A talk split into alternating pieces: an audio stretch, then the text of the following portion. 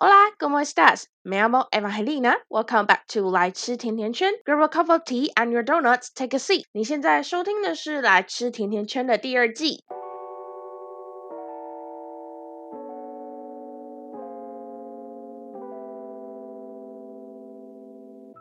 大家这周过得还好吗？上周停更的原因是因为我出了车祸，全身酸痛，然后再加上要准备期中考。我有在 Instagram 上面发文，但我不确定是不是大家都有看到。那如果没有看到也没关系，因为这周又准时更新啦。这个星期要跟大家分享几件事情。第一件是我出车祸的经过，然后再来是期中考的事情，最后是我一些生活上面的杂谈。那出车祸的经过呢，我还记得很清楚，是上个星期三。我刚交完家教领了薪水，很开心去吃了肯德基的五十九元套餐，而且还吃到蛋挞，超开心。那个时候大概九点多吧，吃完宵夜之后，我就准备要回家了。我还传讯息跟我同学说：“哎，我要回家喽。”然后他说：“好。”我就骑车从自由二路带转到玉成路，因为我家就住在那附近。玉成路直走，再转进一个巷子，其实就到我家了。必经入口是富国路口，就一富国路口离我家很近。我就在那个地方出了车祸。出车祸的原因是什么？那个时候带转从冒烟的桥往前走，骑到接近富国路口的时候，有一台车它在我前面，它要左转，可是它在停止线之后才减速打灯。所以我反应不及，我就直接撞上去了。我撞上去的那个时候，后来看我的车子就是在路口的正中间了。我跟他那个时候也才距离大概一公尺而已吧。就虽然我可能是我自己没有保持好适当的距离，但是我就是很知道他打灯的时间晚了，我才反应不及。那个时候发生的当下，很幸运有路人马上帮我报警，就是被我撞的那一台车。的开车的人，那个阿姨跟他儿子有下打来看我发生，就是看我怎么样。我出车祸的第一件事情就是打电话给我爸，就跟他说发生什么事情。第二件事情打电话给我同学，因为我原本刚刚在肯德基的时候，回家前还跟他说，才传讯息跟他说我要回家了，就马上就出车祸了。我就跟他说我不知道怎么办，然后他就说你先打电话给班导跟教官。他讲完之后，我才就是定下一颗心，所以我挂挂掉他的电话之后，我就打电话给班导，班导就那个时候班导还没有马上接电话，他是在后来，就是我打给他之后他没有接，量了一下，我就说，呃，老师对不起，在这个时间打扰你，但是我出了车祸。那他看到我的讯息之后，他就马上回我，他就说你还好吗？现在怎么样了？你有没有打给教官？我就说我还没，因为我很紧张，所以我刚刚就先打给你了。他就说好，那等一下跟我说你要去哪一家医院。那你通知教官之后，我会晚一点点过去。我等一下就出发。那我回完他讯息之后，我就打给教官。然后这个这这里我真的要非常的劝告各位大学的新生们。因为我现在是虽然说我在文文藻念了五年的书，但是其实我一直没有把校安通报电话这件事情放在心上。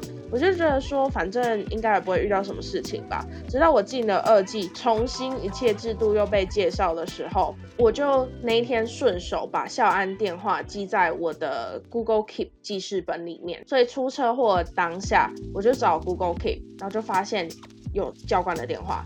而且每个系的负责教官是不一样的，所以我还记得，反正我就打电话给校安，校安通报，对，然后那那个是二十四小时，所以基基本上过没多久就马上有人接，然后那个时候我其实也又身体的右半部受伤。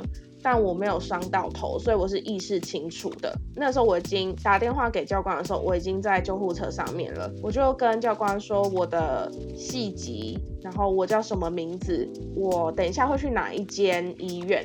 那我去的医院是荣总，我的第一顺位也是荣总，因为荣总离我们学校最近。然后我的同学跟我的老师都可以比较快赶过来，甚至是教官也可以很快的赶过来。虽然说巨大好像离高一比较近一点吧，但是我不 care，反正我那时候伤势也不是到超级无敌紧急，所以我就送了荣总。这里我就真的觉得处理到这边了，我就觉得当学生是。一件还蛮幸福的事情。今天如果我是到了出社会之后，我才出了第一次的车祸，老实说，除了我的爸妈跟我可能还留在同一个城市的同学，我不知道我当下可以打给谁帮我处理这些事情。老班导的到来，还有教官的到来，真的让我安心很多。所以我觉得各位大学生们，不是说要叫你们去出车祸还是怎样，但是第一个就是真的要意识到你当学生。有很多资源可以运用，有教官跟班导可以帮你处理一些事情。下完电话真的要记得。我为什么会说班导让我很安心的原因是，我的同学他们有先到先来这里，而且我那时候还记挂着，我十二点之前一定要交一个作业。如果没交作业的话，我真的是会生气。我还请他们在那个 Seven 帮我做作业，因为医院疫情的管制，一一次好像一个人只能有两个人陪同，然后班导跟教官都。来了的话，同学就要待在外面。后来要回家的时候，就是被我撞到的那台车的车主还在外面等我，就说，呃，原本想要进去看，但是因为管制的关系，所以就没有进去。然后就说我们私下和解好不好之类的，因为我不是很明白。就是私下和解代表的是什么，所以我也不敢轻易的说怎么样。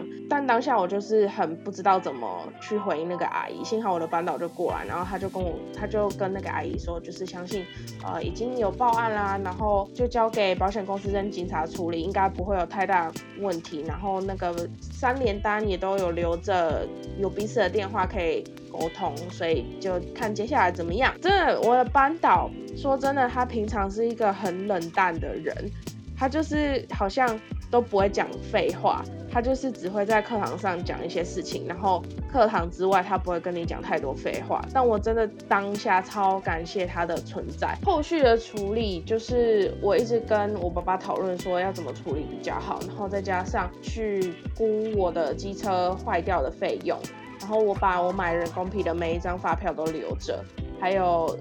在医院的时候要申请收据什么之类，我全部都申请两份，以免对方也需要。我觉得把这些费用加一加，大概损失一万两千块吧。那我爸爸就说，看要怎么样再跟对方谈。这个星期六我们就会和去谈和解了，希望和解是顺利的啦。到了二十一岁之前才考到驾照，然后考到驾照没多久就出车祸，也是蛮晒的。不过如果之后处理顺利的话，我应该会再跟大家 update 一下。再来就是有关于期中考的事情，我不知道大家有没有在相信期中好运猫猫，反正我是信了啦。我们家楼下有养一只猫，那我一开始以为它是流浪猫，我在某一个下午的时候巧遇它。那因为我真的是之前之前有朋友养猫，然后我会去他家跟猫玩，但是那只猫有点凶，而且又很会咬人。不过就是在跟那只猫相处的时候，我就是有去查说我要怎么样对猫示出我的善意，然后让猫可以愿意靠近我。所以我就对它很缓慢的眨眼睛，然后蹲下它，离它大概两公尺，把手往慢慢的往前伸，让它可以闻到我的气味。然后他就靠过来，最后他居然就给我，他就给我拍屁屁了，哎，我真的超开心的。自从我遇到那只猫之后，我每次回家的时候，我都会刻意的留意它有没有在那边。后来我问我室友，我室友就说，哦，它是有人养的。我在想说，对啊，男。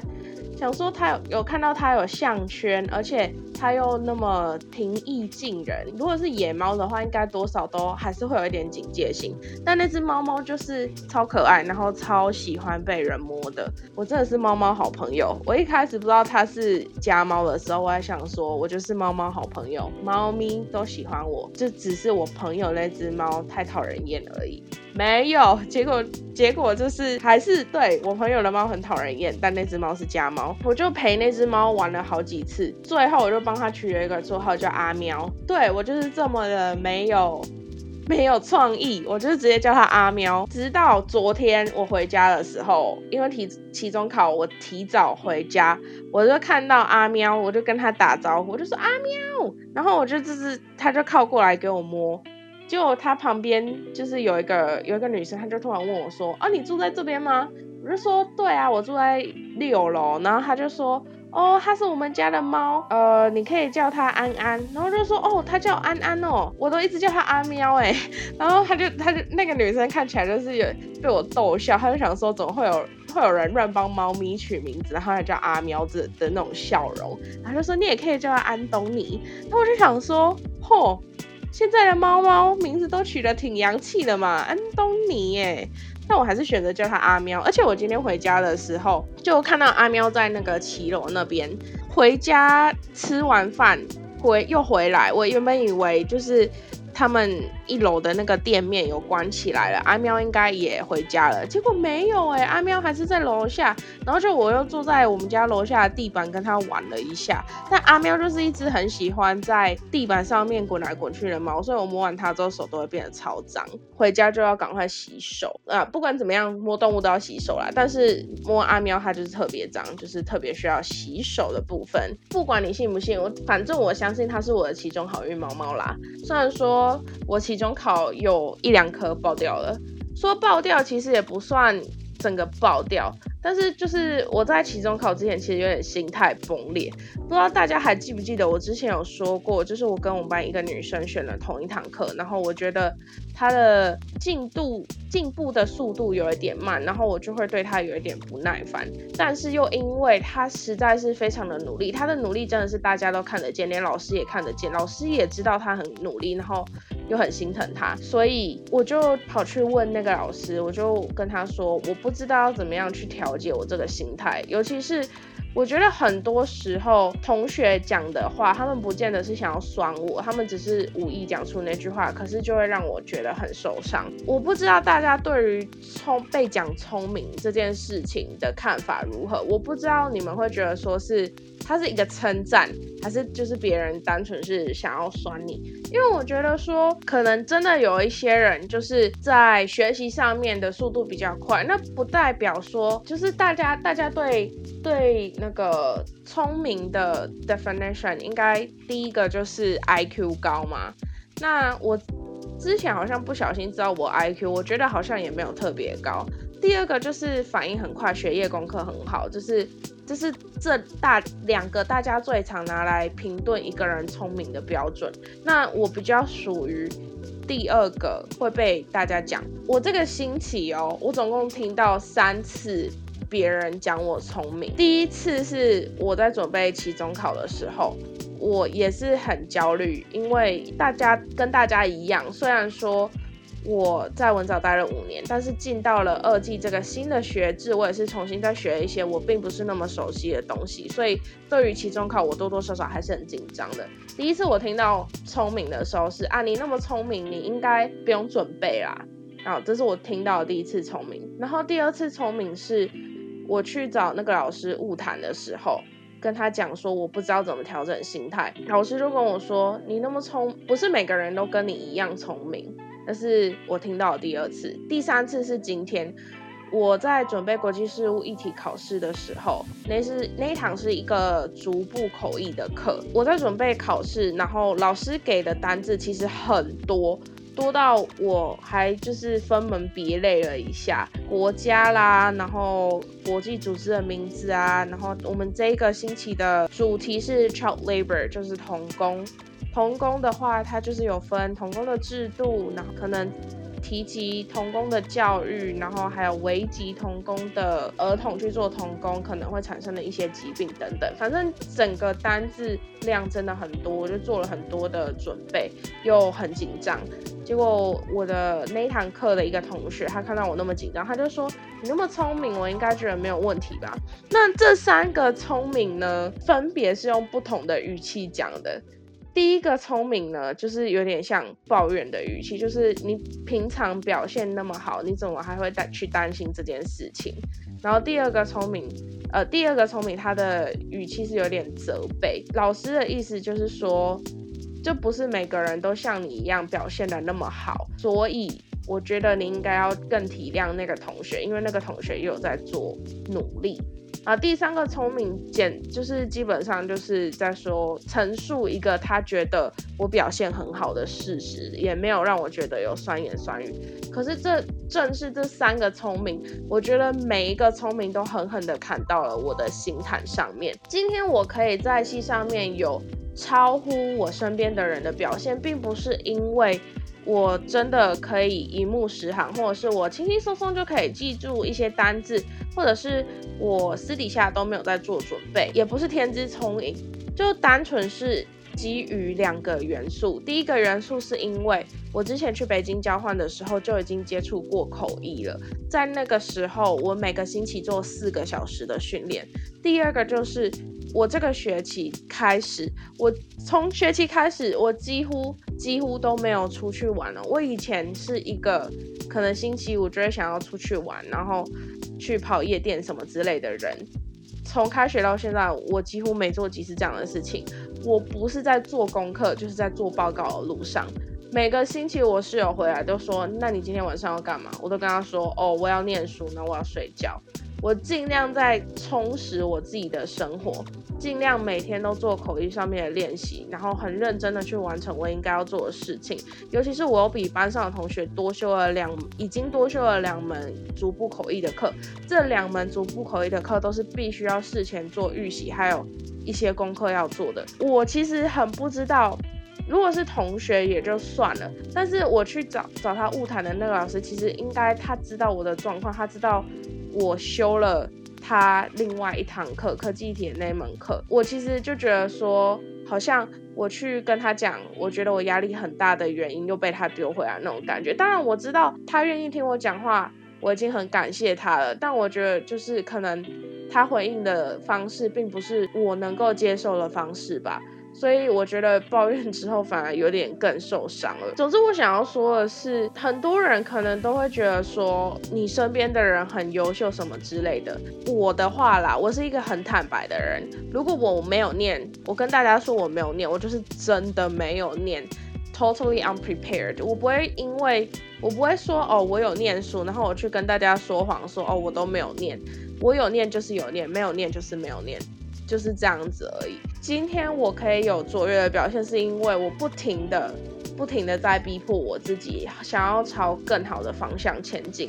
因为我想要像配合了治疗，配合了去看身心科治疗之后，我真的就是觉得说很开心，我可以来到一个我喜欢的戏，然后很开心，我终于可以振作起来。我想要向我自己证明说。我可以表现得很好，能够得到这个证明的其中一个方式，就是拿到学校的奖学金，拿到班上前两名的奖学金。想要拿到奖学金，我就必须要把我期中考、期末考、平时那些事情都做到最好。我同时也想要跟我爸妈证明，我是真的有在认真做自己想要做的事情，也想要跟。我也想要跟同学证明，证明说我的这做的这些努力都是我自己争来的，我的这些荣华，我的这些大家看起来好像。很好的表现都是我透过努力得来的。说真的，大家压力都很大，我也可以理解，因为我们都是从别的县市来，或许我们有在地的高雄人，或者是我们有从别的县市来，我们有从文藻五五专升上来的，也有从别的地方升上来的。我们来自不同的背景、身份，聚集在这个地方，就是为了要学习一个我们都共同有兴趣的东西。我就觉得说，反正我就觉得说，被讲聪明对我来说。不是褒义，而是贬义。我不认为被讲聪明是一个称赞。有一部分我会想要这么急于证明我自己，就是听到听到同学跟我说：“哦，你表现的很好”之类的，我其实还是内心会飘飘然。可是我我就知道我必须要更加的努力，因为其实。自己才是最懂自己的那个人。很多时候，我可能给了 presentation，或者是我做的一些报告，我都不觉得它是我能够做到最好的状态。其实很多时候，我可能做完一个 presentation 或是功课。我都觉得说他可能才在我的心里面的标准才七十分还是八十分而已，但是因为时间的限制，我就只能做到目前我能做到最好的这个地方，是起码不要虎头蛇尾的那种概念。可能抱怨这些会被觉得说好自大哦，就是很不知足。明明你就已经有这些这些成就了，为什么你还是要这样子觉得，把别人的好意曲解成你自己认为的那个样子？但我但我也必须要说，并不是每个人都必须要去理解你所释放出来的好意，每个人对事情的理解方式本来就不一样。我就觉得被说聪明是一件让我觉得不开心的事情啊。好，那跟大家抱抱怨完这些之后，我想要讲一些比较轻松一点的事情，一样也是在期中考的时候发生的事。我还记得我去。我考其中一节课的时候，那老师有分配给每个人一小段的聊天的时间，因为其实实际上考试的时间可能他安排十分钟，就有三分钟是真的在考试，其他时间就是老师在跟你聊天。我记得有一节课吧，我去考试的时候，老师就问我。问我说，他就问我一个问题，然后他很怕冒犯到我，但是他就说我可以问你一个问题吗？我就说好啊。他问我说，我讲英文的口音是打哪来的？我其实很很难以回答这个问题，因为我从小在大概三年级到六年六年级的这段时间，我是在连锁的美语上课的，那是给中师教的，学的就是标准的美式口音，一直到。离呃上了国中之后开始没有补习，然后到了文藻之后，我就开始看了很多美剧，所以我大部分学到的口音还是美式的口音。但其实我还是被一部英国剧影响很深，叫《Skin》，所以多多少少我有被他的口音影响到。然后再加上后来进了英语辩论圈之后。又认识了不止亚洲地、北亚地区的同朋友们，南亚、东南亚地区的朋友们也有认识，所以我自认我的口音应该是有一部分美国腔，有一部分英国腔，有一部分东南亚腔。但不管怎么样，好像没有正常台湾人讲英文的那种腔。当然，我不是说正常台湾人讲英文的那种腔是不好的腔，只是我就是不觉得好像我从我的口音里面听得出来。的那有那种腔调，但后来老师就跟我说，他一开始以为我小时候的启蒙导师是纽西兰人，因为他觉得我的口音跟纽西兰或者是澳洲有点像，但我真的不知道为什么，很很很常被我跟我室友很常被误认为是从澳洲留学回来的人，不懂。总之我就跟他说，我学英文的。学英文的一路上的一些心路历程吧，但也没有讲很多啦。哦，如果大家想要听我学英文的心路历程的话，可以到前面很前面很前面的某一集，我有讲讲英文，我有抱怨讲英文又怎么了那一集，我就会还有还有一集是呃，我跟我在夏日访谈马拉松跟我的学姐 Anita 谈的，我就有抱怨说，呃，我们哎，我们就有抱怨说，呃，正常人。台湾人对于讲英文的人的看法，还有我们是怎么学英文的心路历程，这样子。如果有兴趣的话，可以往前面翻一下。我后来走出来教室之后，我就走出来考试的教室，我就跟我同学讲这件事情，因为我觉得还蛮好笑的。就我同学就跟我说：“哦，我觉得你有三个腔啊，你有美国腔、英国腔，还有西班牙腔。”我想说，西班牙腔又是打哪来的？我甚至没有去过西班牙，而且我平常讲西文的腔调跟英文又是完全不一样的，音来自。哪里？至今是一个谜呢。其实节目到这边已经超过我平常会录的长度了，但我还是想要讲一下，我报名了学校里面的口译大赛，因为我觉得这是一个证明自己很好的机会。呃，就有很大一部分，我必须要承认是基基于我的私人的虚荣心，想说。如果我可以得奖的话，就很开心。对，但不管怎么样，还是要好好准备嘛。所以，如果我之后有过了初赛的话，再跟大家分享吧。那今天的节目 其实有很大一部分都是在抱怨，但 summary 就是我讲了出车祸的经过，还有期中考心态崩裂。我不觉得聪明是被称赞。我觉得聪明对我来说是一个贬义词，还有期中考发生的趣事，跟我报名的口语大赛，大概就是这样啦。如果你喜欢这集节目的话，可以到 First Story 的下面留言，或者是找到我的 Instagram e d o n a s with Eva。那这集节目就到这边喽，谢谢大家。